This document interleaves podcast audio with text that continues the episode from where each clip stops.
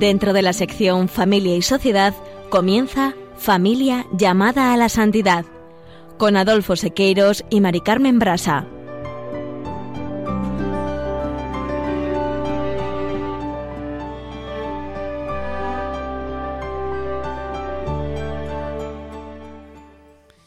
Muy buenos días, queridos oyentes de Radio María y Familia Radio María. Bienvenidos un lunes más al programa Familia llamada a la Santidad. Queremos desearos un feliz año y también desearos de una manera muy especial, Adolfo y yo, que este año sea para todos una plena manifestación de Dios en nuestras vidas y con todo nuestro corazón que profundamente le adoremos y le mostremos allí donde estemos.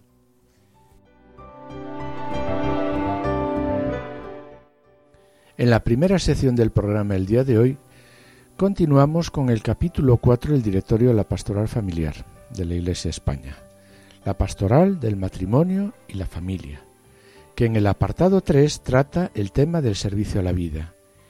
Y en el ámbito del servicio a la vida abordaremos hoy el tema de la paternidad responsable llamada a acoger la vida superando la mentalidad anticonceptiva. En el colofón Contaremos de nuevo con un invitado especial, el profesor Jove de la Barreda, catedrático de genética, profesor de bioética, consultor del Pontificio Consejo para la Familia y miembro de la Comisión Permanente de la Pastoral de Familia y Vida de la Diócesis de Alcalá de Henares, que nos va a ilustrar sobre el tema. Finalizaremos este programa con la invitación que nos hace el Papa Francisco para que en el seno de nuestras familias se vivan las obras de la misericordia, se viva la misericordia.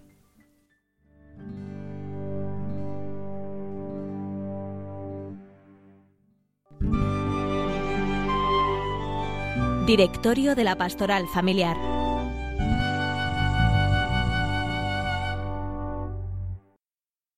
En programas anteriores hemos reflexionado sobre la dignidad de la persona, el don de la vida, la dignidad del embrión, el origen de la vida humana y sobre la paternidad responsable, que el directorio enfatiza con el título tan llamativo de Los padres cooperadores del amor de Dios creador. Y sobre el tema de la paternidad responsable los padres como cooperadores del amor de Dios creador, queremos recordar que el directorio en el número 167 destaca que, mediante la transmisión de la vida, los esposos realizan una bendición original del creador y transmiten la imagen divina de la persona a, otra persona a lo largo de toda la historia. En consecuencia, Adolfo, los padres son responsables, bueno, los padres somos responsables ante Dios de esta tarea que no es una misión que quede en esta tierra, sino que apunta más allá. De ahí deriva la grandeza y la dignidad y también la responsabilidad de la paternidad y la maternidad humana.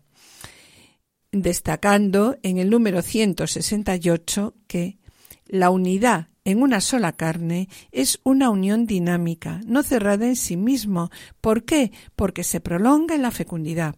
Por tanto, la unión de los esposos y la transmisión de la vida implica una sola realidad en el dinamismo del amor, no dos realidades. Por ello, no pueden ser separables, como si se pudiera elegir una u otra, sin que el significado humano del amor conyugal quedase alterado.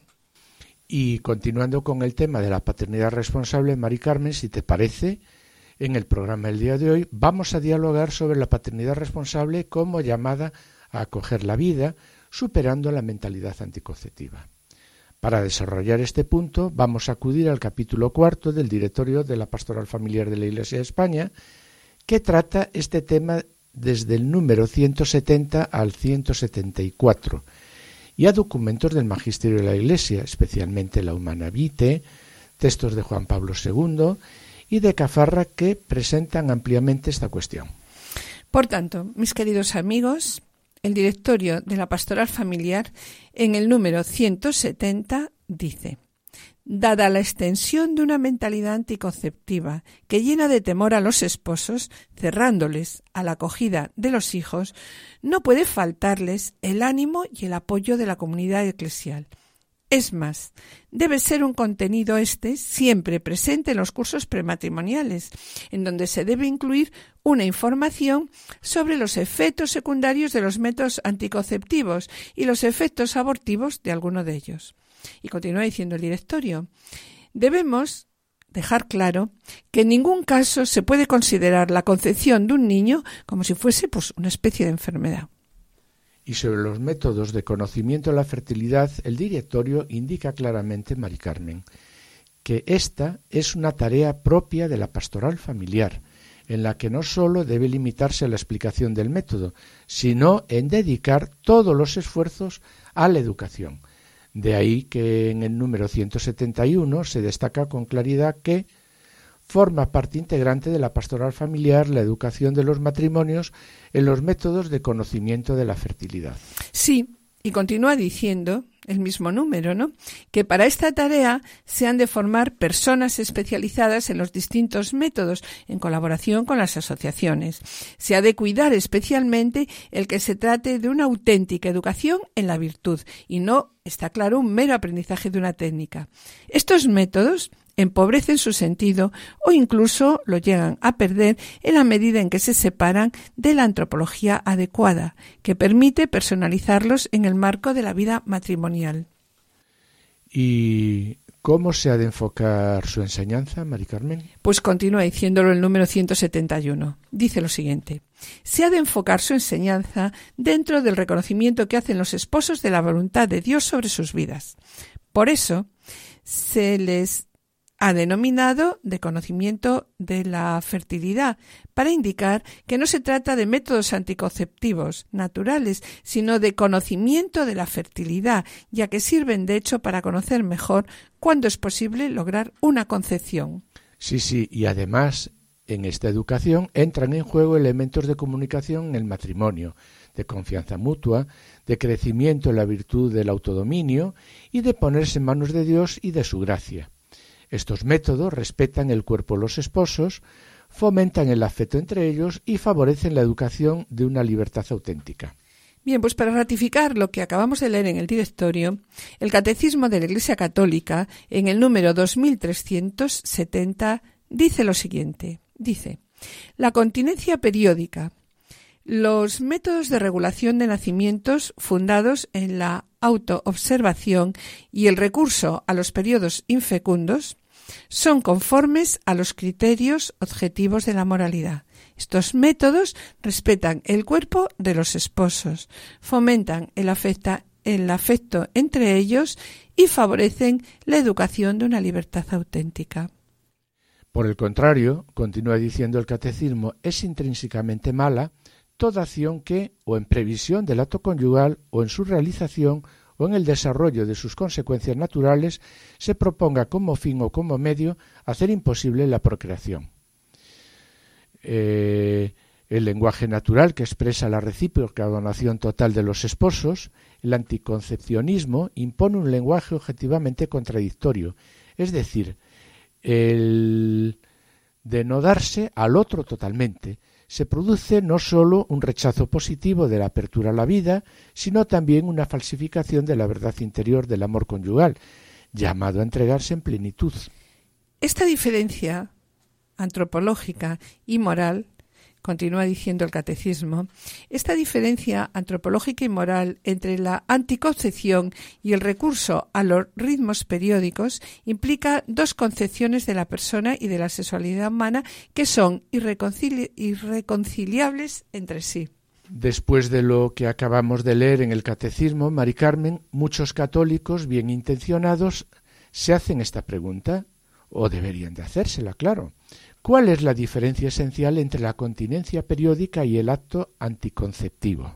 Pues bien, Adolfo, el punto 16 de la Humanevite trata de mostrar la diferencia esencial entre la continencia periódica y el acto anticonceptivo, ya que ambas tienen semejanzas, pero para ver que son radicalmente diferentes por su objeto, tenemos que mostrar cómo en la aparente semejanza hay una radical diferencia. Ambas comparten la elección de posponer el nacimiento de un hijo. Cierto, cierto, pero ¿cuál es la diferencia antropológica y ética entre continencia periódica y el acto anticonceptivo? La diferencia en el objeto se observa porque la lógica que rige un acto y otro es distinta. El acto anticonceptivo no es un acto conyugal. Desde fuera, los dos actos, continencia periódica y acto anticonceptivo, son iguales, ¿no? Evitar los hijos. Pero mientras que un acto de continencia periódica es un acto de amor. El acto anticonceptivo es un acto de búsqueda de placer. El placer no es malo, ¿no? Pero buscarlo evitando la procreación sí es un acto intrínsecamente malo. Mientras que con el otro, de hecho, pues me puedo quedar embarazada. ¿no? ¿Cómo podríamos aclarar esto algo más a nuestros queridos oyentes, Mari Carmen? Porque... Pues para intentar explicar esto, es necesario referirse al objeto del acto que no es tener hijos, sino es donarse mutuamente en la totalidad de lo que yo soy, es entregarme. Y por eso, esa totalidad en la entrega mutua incluye la posibilidad de engendrar un hijo. Pero es importante que observemos que tener un hijo no forma parte del objeto del acto conyugal. Tener un hijo es un don nuevo que los esposos reciben en su entrega mutua, en su donación mutua. Ellos lo que eligen, los esposos lo que eligen, es entregarse mutuamente, entregarse mutuamente en totalidad. Y volviendo al acto anticonceptivo, ¿cuál es el objeto del acto anticonceptivo? ¿Qué pretenden los cónyuges cuando realizan o pretenden realizar un acto anticonceptivo? Pues el objeto del acto anticonceptivo, que ya comentamos algo antes, ¿no? Es unirse sexualmente, eliminando la posibilidad de ser padres. Los esposos quieren realizar un acto de amor intencionalmente infecundo y, por tanto, este objeto del acto anticonceptivo es diferente del objeto del acto conyugal el objeto del acto anticonceptivo no es un acto de amor total, de entrega total. Aquí la lógica de la donación que rige el acto conyugal se cambia por otra diferente.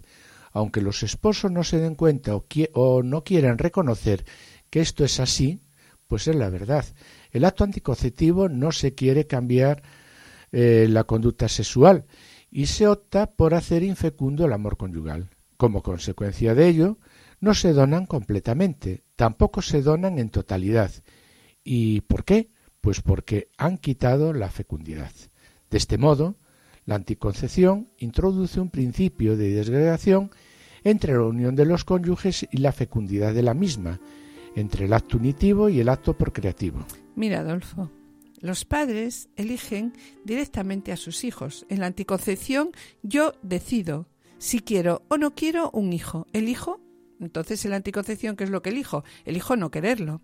Y en el caso de que algo falle en la anticoncepción, pues ya me cargaré de que no aparezca ese niño. Cuando dos se quieren, cuando dos se aman, brilla la luz en sus miradas, todo se hace nuevo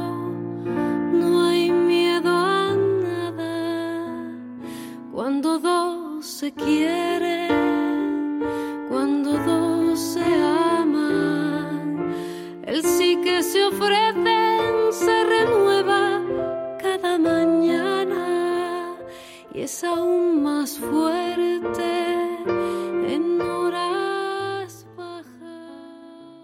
Una vez analizado el acto anticonceptivo, pasamos a tratar el acto de continencia periódica. Y la pregunta que procede a este caso es cuál es el objeto de la continencia periódica. ¿Qué pretenden los esposos cuando recurren a la abstinencia periódica? La continencia periódica implica, Adolfo, en primer lugar, un cambio en el comportamiento sexual ya que los métodos naturales son un estilo de vida que va buscando la unidad y que se adaptan al estilo de vida de los cónyuges. Por tanto, los esposos van a adaptar su vida sexual a los ritmos de fertilidad humana para conservar íntimo el sentido de la entrega mutua. Pero, ¿qué descubren los esposos con la práctica de la continencia periódica, Mari Carmen? Lo que hace la continencia periódica es mantener el objeto del acto. Los esposos quieren ese fin próximo y para mantener ese fin próximo cambian su comportamiento sexual. Deciden que no conviene que venga otro hijo, pero manteniendo siempre el significado del objeto del acto conyugal. Claro, claro. Esta propuesta no es fácil y, claro, refiriéndonos a la aplicación de los métodos naturales como medio para la continencia periódica, puede parecer difícil a los cónyuges. ¿De verdad es difícil esto? Bueno, Adolfo, está claro que no es fácil. No es fácil cambiar el comportamiento sexual. Realmente es difícil, ¿no? Pero una dificultad no siempre es una imposibilidad, no significa, ¿no? Una dificultad no significa una imposibilidad. Y esto, pues tú como médico lo conoces bien. Igual que cuando uno está acostumbrado a fumar 20 cigarrillos, no es fácil cambiar rápidamente, ¿no? De comportamiento de la noche a la mañana y dejar de fumar. Sabemos que ejercitando la voluntad es algo que se puede conseguir con el tiempo, ¿no? Pero claro, en este caso, en este caso todavía es un poco más difícil, porque no es uno el que debe cambiar, sino son dos los que deben cambiar el comportamiento sexual. No basta que uno quiera cambiar ese comportamiento, pero insisto en que es una dificultad, pero nunca una imposibilidad. Y que no es imposible, claro. El acto de continencia periódica es un acto de amor. Este acto de amor tiene su expresión corporal porque siempre se expresa corporalmente y por tanto esto es muy importante que lo aprendan los cónyuges. Es importante que los esposos descubran que hay otros modos también para poder expresar el amor. Evidentemente, Adolfo, aprender a amar significa conocerse y saber qué es lo que le conviene a uno en ese momento y cuál es la expresión adecuada de nuestro amor. Que esa expresión no solo se manifiesta a través del acto conyugal. Sobre estos, eh, quiero destacar aquí unas palabras de Cafarra, ¿no? Cuando dice que Dios ha elegido el templo del amor conyugal para verificar en él la alianza esponsal entre Dios y el hombre. Dios ha querido celebrar este misterio nucial en este ámbito del amor conyugal a través de la entrega corporal. Dios lo ha querido así, porque el amor es fecundo y porque va más allá de sí. Sí, Mari Carmen, un hijo siempre es un don y la entrega mutua de los esposos tiene algo sobreabundante que lo supera. Los cónyuges lo que hacen es poner las condiciones para que una vida humana venga, se ponga en camino. Claro, Adolfo. Por tanto, la anticoncepción en el fondo destruye todo lo que acabamos de decir y por tanto convierte la paternidad en una cuestión de qué? De lógica calculadora. Es una decisión puramente humana. Cuando los novios se casan, no prometen ser padres, ¿no? Prometen donarse. Eh, pero la promesa, lo que prometen los novios, es la entrega, ¿no? Yo me entrego a ti y no prometen yo te daré muchos hijos. Está claro que después, como fruto de esa entrega, viene el hijo o no viene. Y la venida de ese fruto no es algo que yo debo controlar, de manera que ser esposos implica inmediatamente la posibilidad de ser padre. Yo elijo ser esposo y eligiendo ser esposo estoy eligiendo ser padre. No son decisiones separadas hasta tal punto que si alguien se plantea así las cosas, es decir, alguien dice yo quiero ser esposo, pero no quiero ser padre, el matrimonio es nulo. La conexión entre ser esposo y ser padre es tan fuerte que lleva a la nulidad del matrimonio. Claro, claro, esta conexión entre esposos y padres es muy importante y hay que recuperarla, separando ambas, se pierde el sentido de la paternidad y del matrimonio, porque se pierde el sentido de la entrega mutua en totalidad, que es el sentido último del matrimonio. Por otra parte, el fruto del matrimonio no depende directamente de la acción de uno de los cónyuges. Evidentemente que si no actúo no hay fruto. Pero hay un elemento que no depende directamente de mí. Yo lo que hago es poner las condiciones para que un hijo venga, pero que un hijo venga no depende directamente de mí. Un hijo no es una elección directa. Lo que está en mi libertad es entregarme o no entregarme. Y está claro que si no me entrego no vienen los hijos. La pobreza o la riqueza te amaré. En la salud o en la enfermedad yo te amaré. En la tristeza o la alegría, en la tormenta o en la paz, ante todo y sobre todo te amaré. Tú me amarás, yo te amaré, alianza eterna entre tú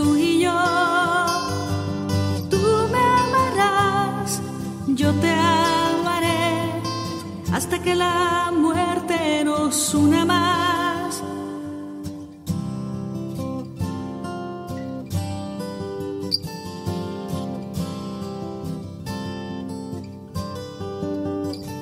En las buenas o en las malas te amaré. En el pecado o en la gracia te amaré.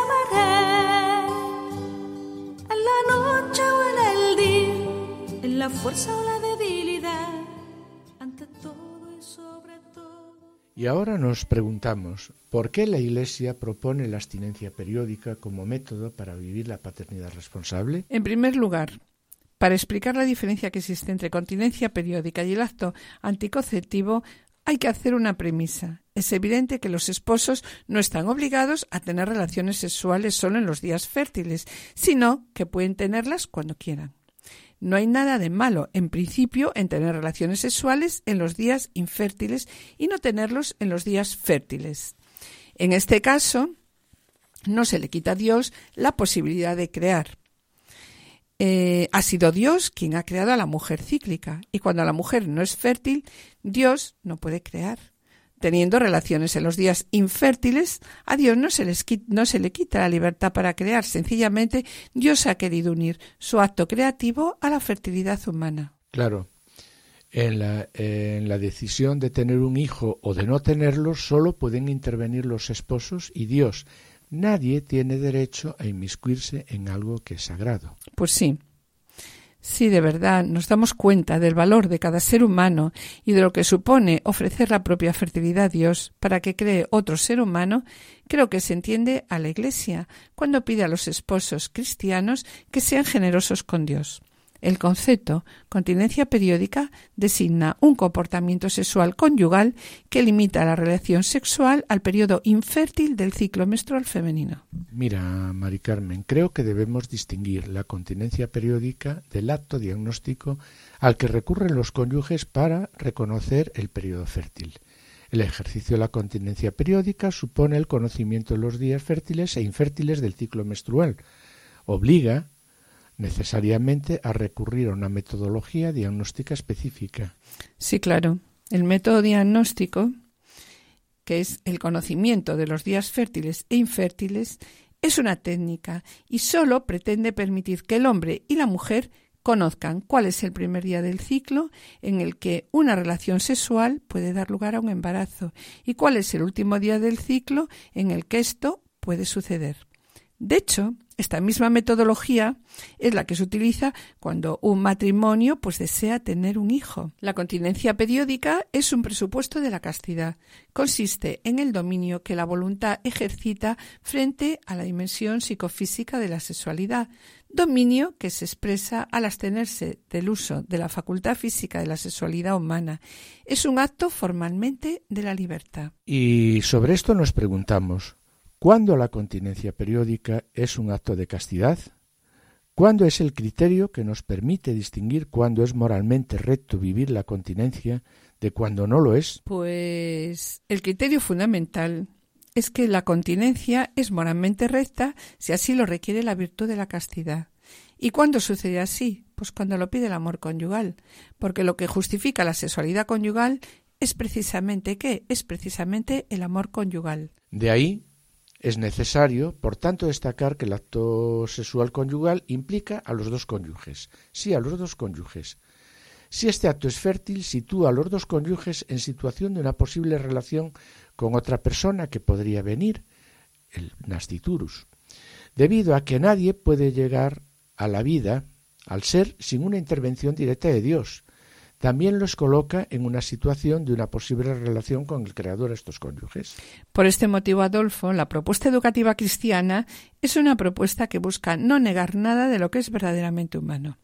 En este sentido, el recurso a los métodos naturales significa un estilo de vida en el que la triple dimensión de la sexualidad conyugal, física, psíquica y espiritual, se realizan en una unidad de integración en la que los esposos alcanzan la perfección. No se puede afirmar contracepción ilícita igual a continencia lícita. El amor conyugal, que es siempre y en cualquier caso contrario a la contracepción, puede exigir en algunos casos mm, tener relaciones conyugales y en otros casos pues no tenerlas. Claro, claro. El recurso a los métodos naturales de la regulación de la fertilidad es una técnica humana cognoscitiva. Quiero saber cuándo soy fértil y cuándo no lo soy. Y para conocer este periodo fértil recurro al método diagnóstico. La decisión final compete solo a los esposos. Bien, pues concluimos este capítulo con el número 171 del directorio, que dice Facilitar esta enseñanza sobre métodos naturales y regulación de la fertilidad supone una coordinación a nivel diocesana de los diferentes centros de enseñanza, cuidando el aspecto formativo de los mismos.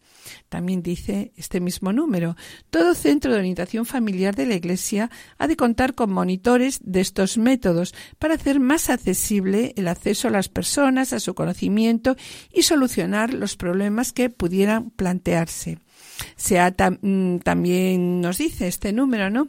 Se ha de procurar a los novios en los cursos prematrimoniales una información adecuada a través de los centros y de, y de monitores pues, que existen en las diócesis sobre métodos naturales. Sí, y en el número 172 dice, coordinados con la Delegación de Pastoral Sanitaria, se han de promover cursos de formación en estos métodos de observación de la fertilidad humana y su valor antropológico para los profesionales de la salud, ginecólogos, médicos de familia, pediatras, farmacéuticos, profesionales de enfermería y demás personal sanitario, a fin de que pues de que puedan impartir una enseñanza científica e integral en esta área. Y tomando la mano de su hija, la puso en la derecha de Tobías, diciendo,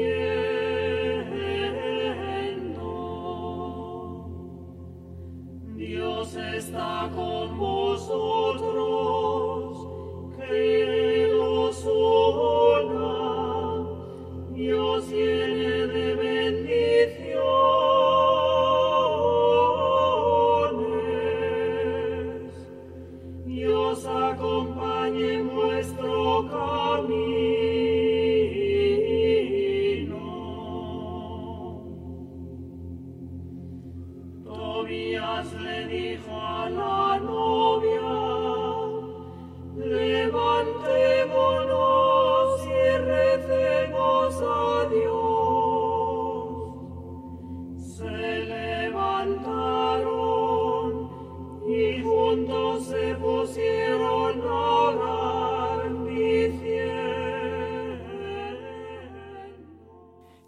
Queridos oyentes y familia Radio María, estamos en el programa Familia llamada a la Santidad, dirigido por Adolfo Sequeiros y quien les habla, Mari Carmen Brasa, con la colaboración de Seque, nuestro querido compositor musical.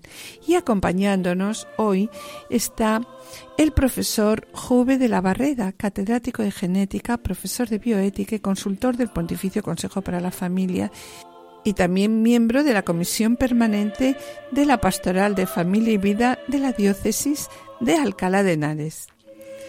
Eh, le recordamos que pueden ponerse en contacto con nosotros a través del correo familia llamada la santidad o enviando un correo postal a la dirección de Radio María, Paseo de Lanceros 2, primera planta 28024 Madrid, indicando el nombre del programa Familia llamada la Santidad. Para solicitar este programa eh, deberán dirigirse ustedes al teléfono de atención al oyente 902 500 518. Bien, mis queridos oyentes, eh, gracias por los correos que enviáis al programa. Intentaremos contestar puntualmente vuestros correos y vuestras palabras son de gran ayuda para todos nosotros.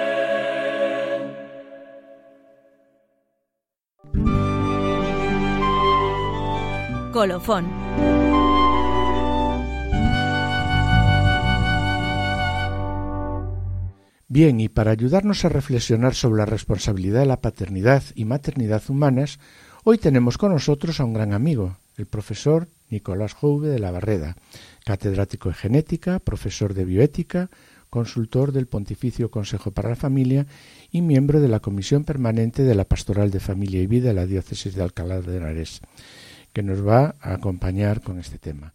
Hola, profesor, buenos días. Muy buenos días, encantado. Hola. Gracias, Nicolás. Gracias por estar aquí con nosotros hoy, ¿no?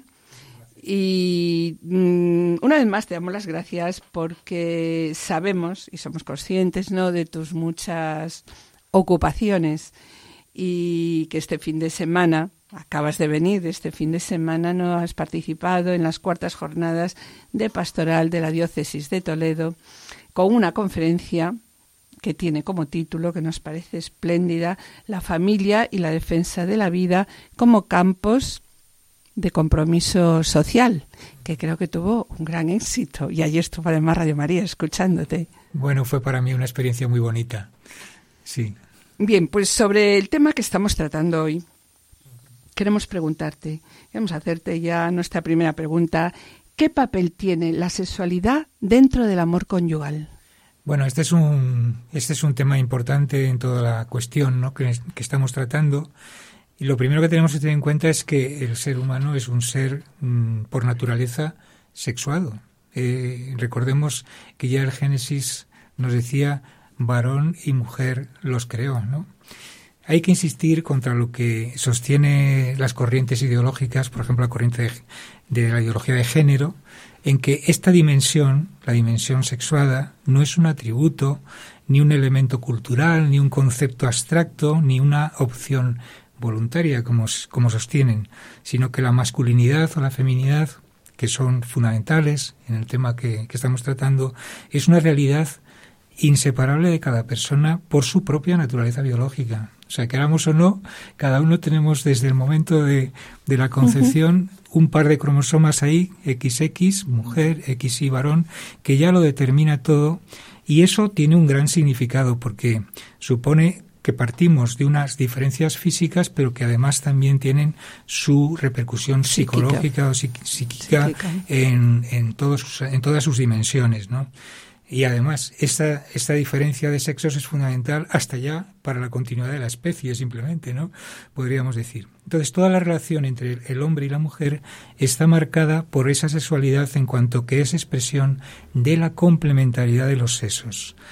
La intimidad que se ofrece en los esposos, el uno al otro, orienta el deseo sexual de tal forma que convierte el acto conyugal en este, mm, en, en, digamos, en algo válido para expresar y reforzar la comunión de personas que conforman el matrimonio y que en la Sagrada Escritura se expresa simbólicamente con la significativa afirmación de ser una, una sola, sola, carne. carne. ¿no? Entonces esa doble naturaleza, la corporal y la espiritual del hombre, se traduce en una unión conyugal en las dos dimensiones, que son la unitiva y la procreativa, que son las dos dimensiones fundamentales del matrimonio. En cuanto a la dimensión unitiva, la unión de los cuerpos de los esposos como expresión de ese amor conyugal no se ha de comprender solo en el aspecto genital, ¿no? en el aspecto físico, sino también en el conjunto de significados psicológicos, personales, espirituales por los que un hombre y una mujer se expresan como seres sexuados. Respecto a la dimensión procreativa, que es la otra gran dimensión del acto conyugal, eh, dentro del matrimonio tiene un significado de apertura a la vida, y esto es otro de los grandes digamos, temas del significado de la sexualidad dentro del matrimonio. Para que un acto sea físicamente válido, pues tendría que serlo mmm, con esa entrega mutua en el que tiene que haber un equilibrio personal entre los, entre los cónyuges, ¿no? Esto nos permite comprender cómo un acto sexual sin finalidad procreativa, mediado por métodos anticonceptivos, por ejemplo, así como el uso de los métodos artificiales de reproducción como la fecundación in vitro, que están fuera de la intimidad conyugal, no son actos que respondan a una antropología cristiana de la relación conyugal. Faltan en ellos o el aspecto unitivo o el aspecto procreativo. De lo que acabas de decir nos surge una pregunta, ¿no? ¿Qué significa para un matrimonio estar abierto a la vida, que tanto nos dice la Iglesia? Bueno, esto es muy importante porque realmente eh, nos habla un poco de la responsabilidad ante la fertilidad, que es uno de los temas que pueden afectar de forma importante a la vida de los esposos, por cuanto de su adecuado planteamiento y correcta solución depende no sólo la disposición ante el número de hijos, sino también la propia vida espiritual del matrimonio en su más amplio sentido, pues las soluciones que se adopten en esta materia afectan a los planteamientos más profundos de la pareja.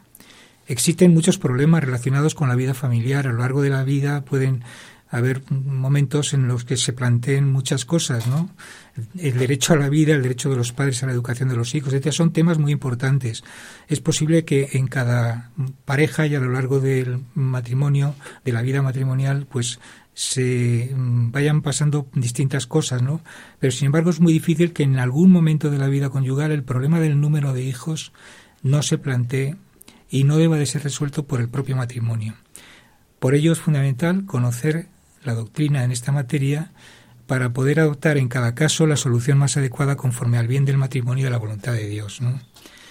Todos los procesos biológicos de la reproducción, por ejemplo, en los animales, a diferencia de lo que ocurre en el hombre, está encaminado solo a la conservación de la especie. El acto reproductivo en los animales es un acto meramente instintivo, determinado por condicionantes externos, pero en el hombre no. Hablamos de, no hablamos de reproducción, hablamos de procreación. Y por tanto no solo son manifestaciones de un deseo corporal, sino que tienen una dimensión espiritual en la que interviene la racionalidad y la libertad. Por ello, el matrimonio que ordena la vida sexual de acuerdo con este principio natural, es decir, que no separa en sus relaciones matrimoniales el acto conyugal de su significado procreativo, está actuando de acuerdo con las propias leyes naturales. Claro, mm, Nicolás, y entonces, ¿existen razones para seguir una actitud abierta a la vida basadas en el bien de los hijos? Naturalmente que sí, por, supuesto, la vida es un don, no lo debemos de olvidar nunca. Es el don más importante y el más preciado de cada ser, de cada ser eh, que cada ser puede, puede poseer. ¿no? Es el primero y el más importante de los derechos de acuerdo con las preciosas palabras del Papa de San Juan Pablo II en, el Evangelium Vitae, ¿no? El hecho de vivir constituye la base fundamental sobre la que se apoyan todos los restantes dones que puedan acompañar a la vida. Una vez que se tiene la vida, ésta podrá estar matizada por circunstancias más o menos agradables, podrá ser eh, comparado a, más o menos eh, desde un punto de vista humano más o menos feliz, mejor o peor, pero sin duda esa vida tendrá lo que en ella es más sustantivo, que es el hecho de poseerla, el hecho de vivir. Por ese motivo, cuando se genera una nueva vida, como consecuencia de una actitud matrimonial abierta a la vida, decimos que abierta a la vida, eh, consecuencia de una actitud matrimonial abierta a la vida, movida por el amor mutuo de los esposos y acorde a una paternidad responsable, este matrimonio habrá hecho por aquel nuevo ser lo mejor que desde un punto de vista de su propia vocación podría haber hecho por él, que es permitirle vivir. Eh, Nicolás, ¿puede la familia cumplir generosamente abierta a la vida un bien social? Sí, por supuesto que sí. Es eh, un rotundo sí, como, como en la pregunta anterior. Los matrimonios que, aun en contra de una opinión que hoy en día parece ampliamente extendida, mantengan una actitud abierta a la vida, están cumpliendo una función positiva social. Ya dijimos en algún programa anterior que el ser humano es por naturaleza un ser social y la mejor manera de contribuir a la sociedad es aportándole nuevos miembros por medio de la procreación, que es una de las dimensiones fundamentales de, del matrimonio, ¿no? La dimensión unitiva y la dimensión procreativa.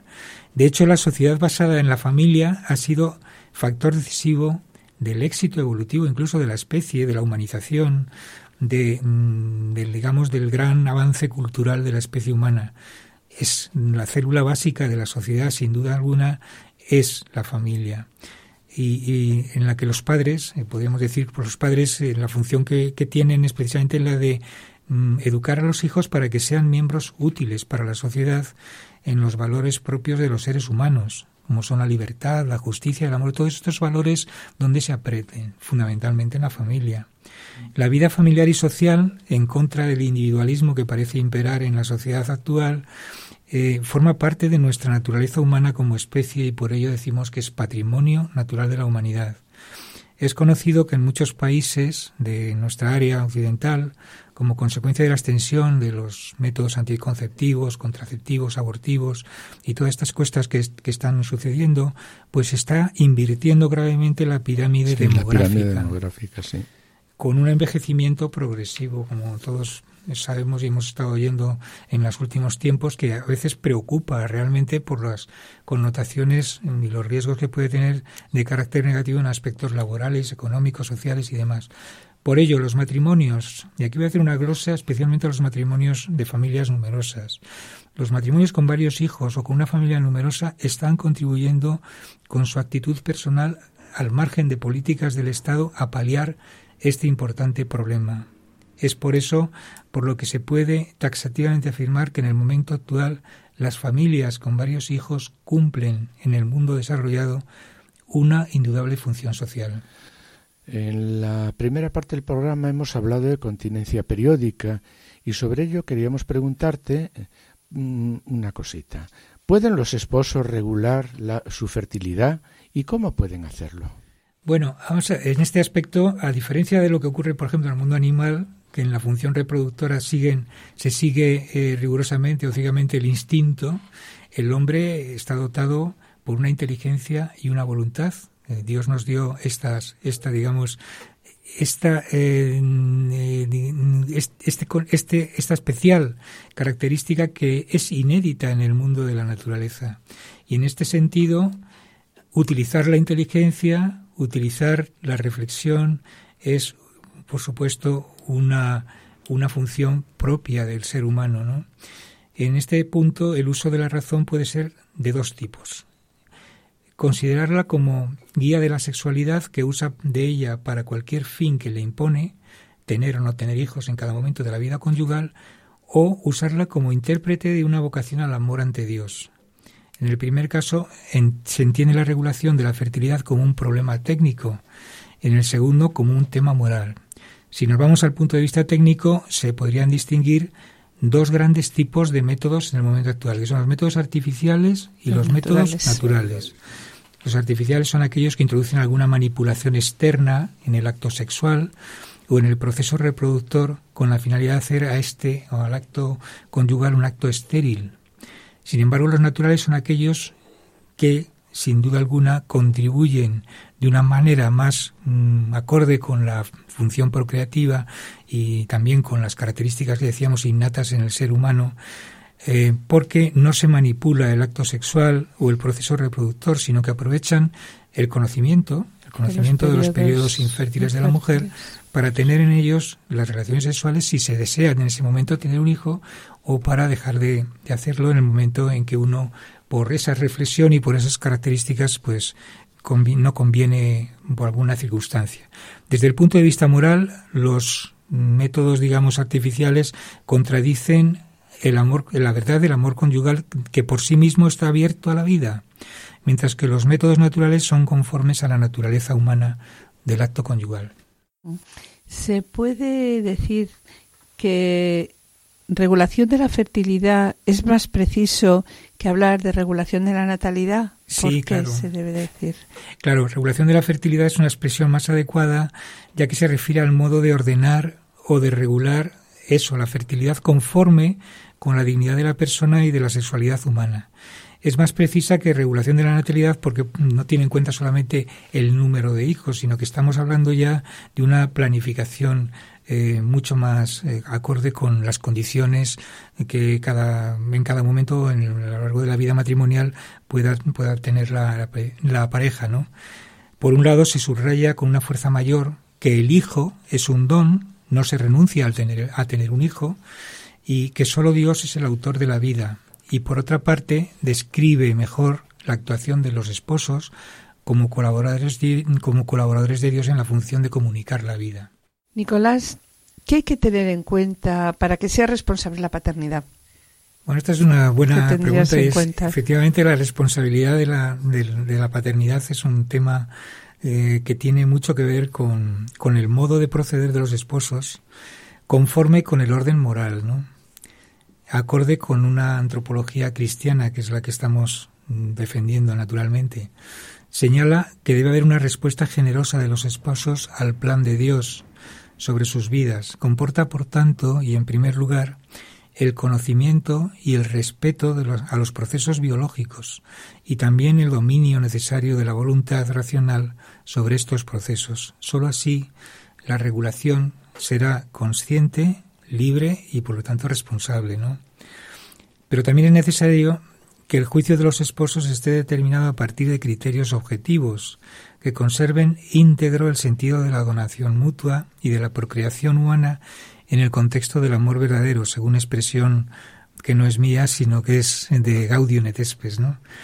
Por eso el reconocimiento de los propios deberes para con el matrimonio, para la familia, para la sociedad en una justa jerarquía de valores, cuyo intérprete fiel es la recta conciencia, se pone en práctica tanto con la deliberación generosa y ponderada de tener una familia numerosa, como con la decisión tomada por graves motivos y de respeto a la ley moral de evitar un nuevo nacimiento cuando en ese momento pues no se debe de tener.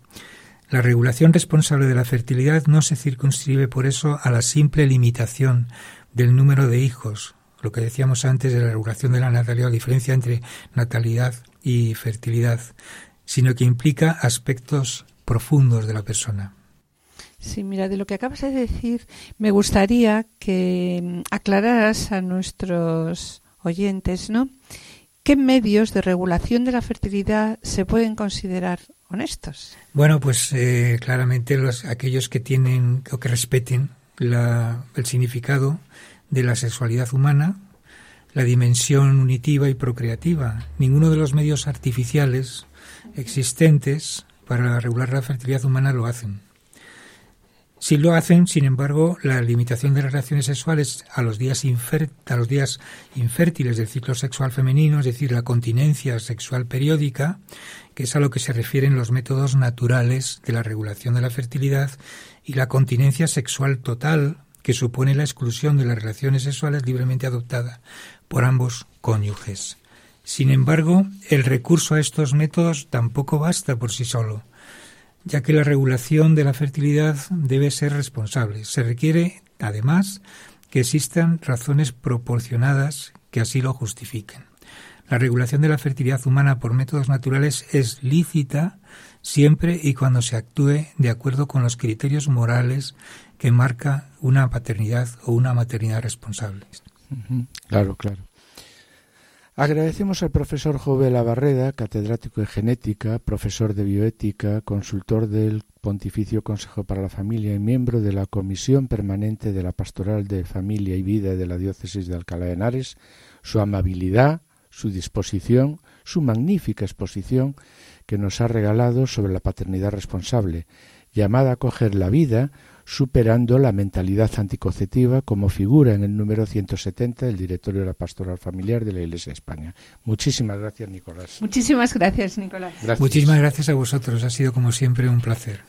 Es el nuestro.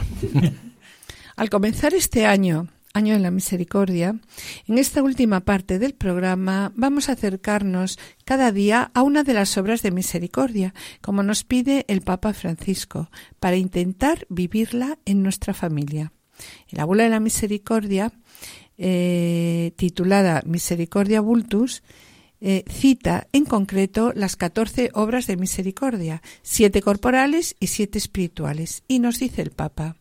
Sí, el Papa nos dice, las corporales son dar de comer al hambriento, dar de beber al sediento, vestir al desnudo, acoger al forastero, en nuestro caso a los inmigrantes, asistir a los enfermos, visitar a los presos, enterrar a los muertos. Sí, Adolfo. Y no olvidemos las espirituales, nos dice también el Papa. Dar consejo al que lo necesita, enseñar al que no sabe, corregir al que hierra, consolar al triste, perdonar las ofensas, soportar con paciencia a las personas molestas, asistir a los ancianos y a los enfermos especiales, y rogar a Dios por los vivos y los difuntos. De aquí todo un panorama de vida. Y el Papa nos recuerda también que tan importante es el hacer en la misericordia, ¿no? En las obras de misericordia como el ser, es decir, no basta hacer obras de misericordia, sino que hay que ser misericordiosos con los demás. Algunos podrán decir que no hay cautivos, y sin embargo hay niños, hombres, mujeres esclavos en sus trabajos, en sus países, y esclavos de las drogas, del sexo, de las pasiones incontroladas. Hay niños y viejos abandonados, niños en el seno de las madres que no los dejarán nacer. Hay personas tristes que viven deprimidas sin que nadie las consuele, insiste el Papa. El jubileo de la misericordia nos dice será un año de muchas gracias divinas que el Señor esparcirá por todos los hombres, ya sean estos creyentes o no creyentes. Será un año, nos dice el Papa, que va a golpear duro contra el individualismo y el egocentrismo tan de moda en la sociedad actual. Será un año para que las mujeres y los hombres salgan de su ensimismamiento, de pensar en sí mismos, ¿no? Y volverse hacia los demás usando la misericordia, el perdón, la comprensión y la ternura. Porque en realidad, como dice una de las bienaventuranzas, bienaventurados los misericordiosos, porque ellos obtendrán misericordia. Y continúa diciendo el Papa, ¿cómo podremos alcanzar la misericordia de Dios si no somos nosotros misericordiosos con los demás hombres y en nuestras propias familias? Pues bien, después de reflexionar sobre estas palabras, vamos a pedir al Señor para que nuestras familias y todas las familias cristianas hagan del umbral de sus casas un pequeño gran signo de la puerta de la misericordia y de la acogida de Dios, ya que es precisamente así como deberá ser reconocida la Iglesia en cada rincón de la tierra, como la custodia de un Dios que llama, como la acogida de un Dios que no se cierra, que no te cierra la puerta en la cara. Señor, también te pedimos hoy que nuestras familias sean templos de la misericordia, en donde se enseña a vivirla con la misma angustia, deseo y apostolado que lo hicieron la Virgen María y San José.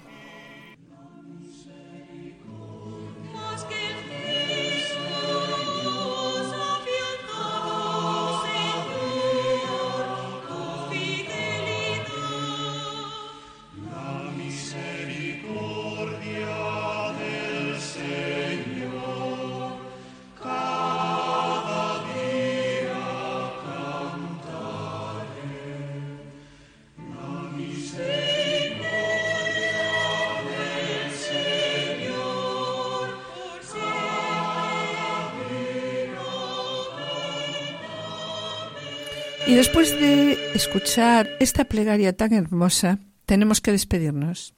Pues bien, mis queridos oyentes, en la primera sección del programa el día de hoy continuamos con el capítulo 4 del directorio de la pastoral familiar, la pastoral del matrimonio y la familia, que en el apartado 3 trata el tema al servicio a la vida. Y en el ámbito del servicio a la vida, hoy hemos abordado el tema de la paternidad responsable llamada a coger la vida superando la mentalidad anticonceptiva. En el colofón hemos contado con un invitado especial, el profesor Jove de la Barreda, catedrático de genética, profesor de bioética, consultor del Pontificio Consejo para la Familia y miembro de la Comisión Permanente de la Pastoral de Familia y Vida de la Diócesis de Alcalá de Henares. Hemos finalizado este programa con la invitación que nos hace el Papa Francisco para que en el seno de nuestras familias se vivan las obras de misericordia. Damos gracias por las sintonías originales y bandas sonoras a nuestro querido compositor Seque, al que agradecemos también el control de grabación y sonido. Esperamos estar con todos ustedes el lunes dentro de dos semanas. Muchas gracias por vuestra atención y hasta la próxima audición y que el Señor os bendiga. Feliz año nuevo. Han escuchado Familia llamada a la santidad, con Adolfo Sequeiros y Mari Carmen Brasa.